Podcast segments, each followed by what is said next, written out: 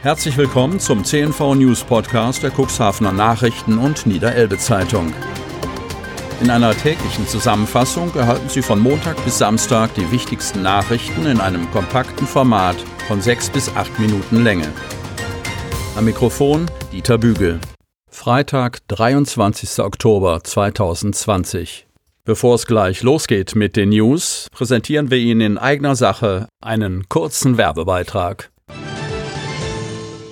Hey du. Wer, ich? Ja du, komm her. Ich hab da was für dich. Was? So günstig? Psst. So günstig? Genau. Die besten Deals finden vor Ort statt. Exklusive Rabattangebote für Cuxhaven und umzu. Auf deinem Smartphone immer dabei. Jetzt neu deich-deals.de Mit Coronavirus infizierte Seniorin aus Cuxhaven gestorben.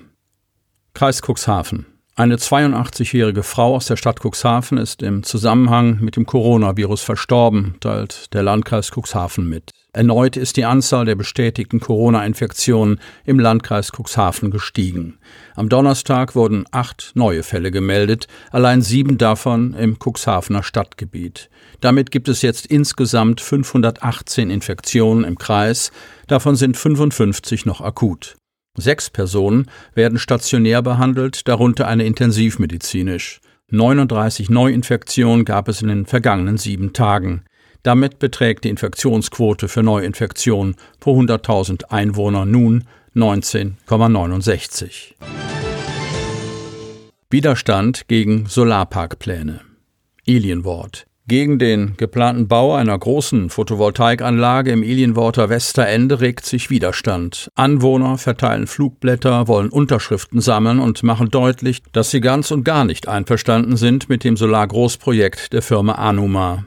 Wie berichtet, will das Unternehmen Anuma aus Ingolstadt auf einer 111 Hektar großen Fläche zwischen Wanner und Ilienwort, umgerechnet etwa 155 Fußballfelder, einen Solarpark bauen.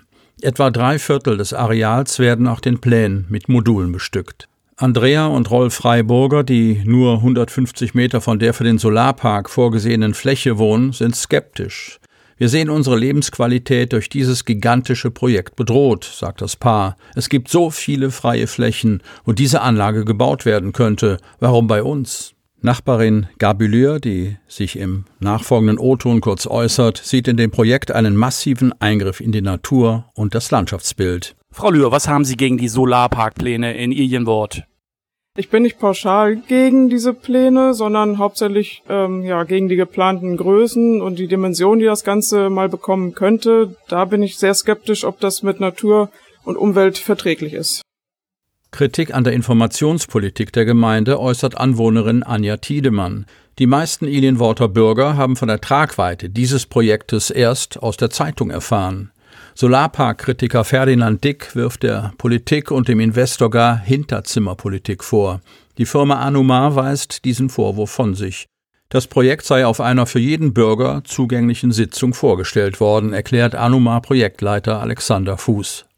Beschlüsse wurden nicht gefasst. Die Sitzung hatte einen rein informativen Charakter. Einzelhandel zieht Zwischenbilanz. Verluste durch Corona schwer aufholbar. Cuxhaven.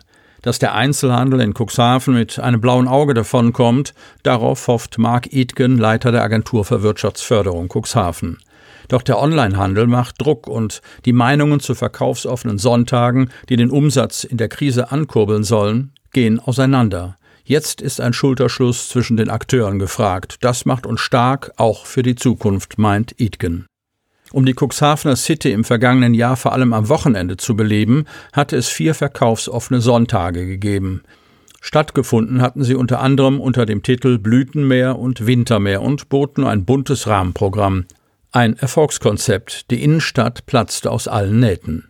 So etwas können wir in diesem Jahr leider nicht auf die Beine stellen, bedauert Bärbel Strothoff, Mitglied im Verein Cuxhaven aktiv. Ein Rahmenprogramm würde die Erarbeitung eines Hygienekonzeptes voraussetzen und das kostet Zeit und Geld. Deswegen ist nur ein ganz normaler verkaufsoffener Sonntag geplant, am vierten Advent, ohne Programm. Die Idee, dadurch Verluste durch Corona aufzuholen, hält Bärbel Strothoff allerdings für Blödsinn. Grundsätzlich spricht sie sich aber für verkaufsoffene Sonntage aus. Strohtoff. Allerdings dürfen die Geschäfte ja nur im Rahmen der Bäderregelung öffnen. Es wäre wichtig, diese Regelung zu lockern. Dass Verluste durch Corona mit Hilfe von verkaufsoffenen Sonntagen kompensierbar sind, das hält auch Mark Idken von der Agentur für Wirtschaftsförderung Cuxhaven für kaum machbar.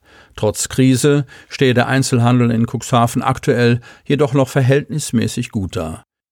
Die Nordersteinstraße ist attraktiv, Umsatz ist da und der nicht aufhörende Tourismusstrom hat einen großen Teil dazu beigetragen. So Mark Idken. 59-jähriger Cuxhavener handelte als Geiselnehmer. Stade. Vor dem Stader Landgericht ist ein Cuxhavener am Donnerstag zu einer Freiheitsstrafe von sechs Jahren verurteilt worden. Die erste große Strafkammer befand den 59-Jährigen der Geiselnahme in Tateinheit mit schwerer Vergewaltigung und vorsätzlicher Körperverletzung schuldig.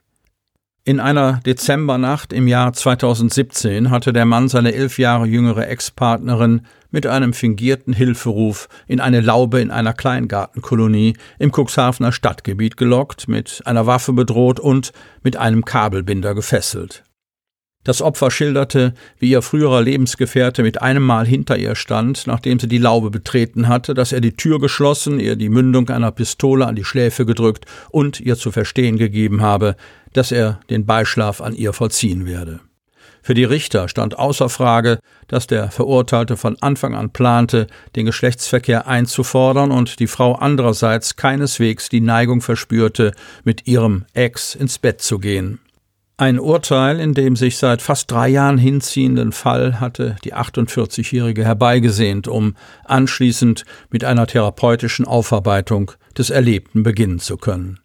Dass das Urteil Rechtskraft erlangt, ist nicht wahrscheinlich. Wir gehen in Revision, kündigte Strafverteidiger Timo Röhler im Namen seines Mandanten an. Wassersperrung in letzter Minute abgewendet. Cuxhaven. Anwohner in der Fritz-Reuter-Straße in Cuxhaven konnten aufatmen. Eine seitens der EWE e angedrohte Versorgungseinstellung wurde zu Wochenbeginn in letzter Minute abgewendet. 18 Parteien, die sich auf drei Mehrfamilienhäuser verteilen, haben fließend Wasser. Hausbewohner quält trotzdem die Frage, warum sie für etwas büßen sollen, was sie gar nicht verbockt hatten. Vor mehr als zwei Wochen hatten einige Mieter in ihren Hausfluren Zettel mit einer Sperrandrohung entdeckt. Rückfragen ergaben, dass die LEG seit Jahresbeginn Eigentümerin der drei Immobilien in der Fritz-Reuter-Straße dem Versorger die Wassergebühren schuldig geblieben war. Bekannt, Hausbewohner hatten die vertraglich vereinbarten Abschläge fristgerecht an die Eigentümer entrichtet. Ein Missverständnis, heißt es im Nachhinein von Vermieterseite. Im Laufe des vergangenen Montags soll nach vielem Hin und Her ein noch ausstehender Betrag in Höhe von 700 Euro an die EWE e überwiesen worden sein. Sie hörten den Podcast der CNV Medien, Redaktionsleitung Ulrich Rode und Christoph Käfer. Produktion Rocket Audio Production.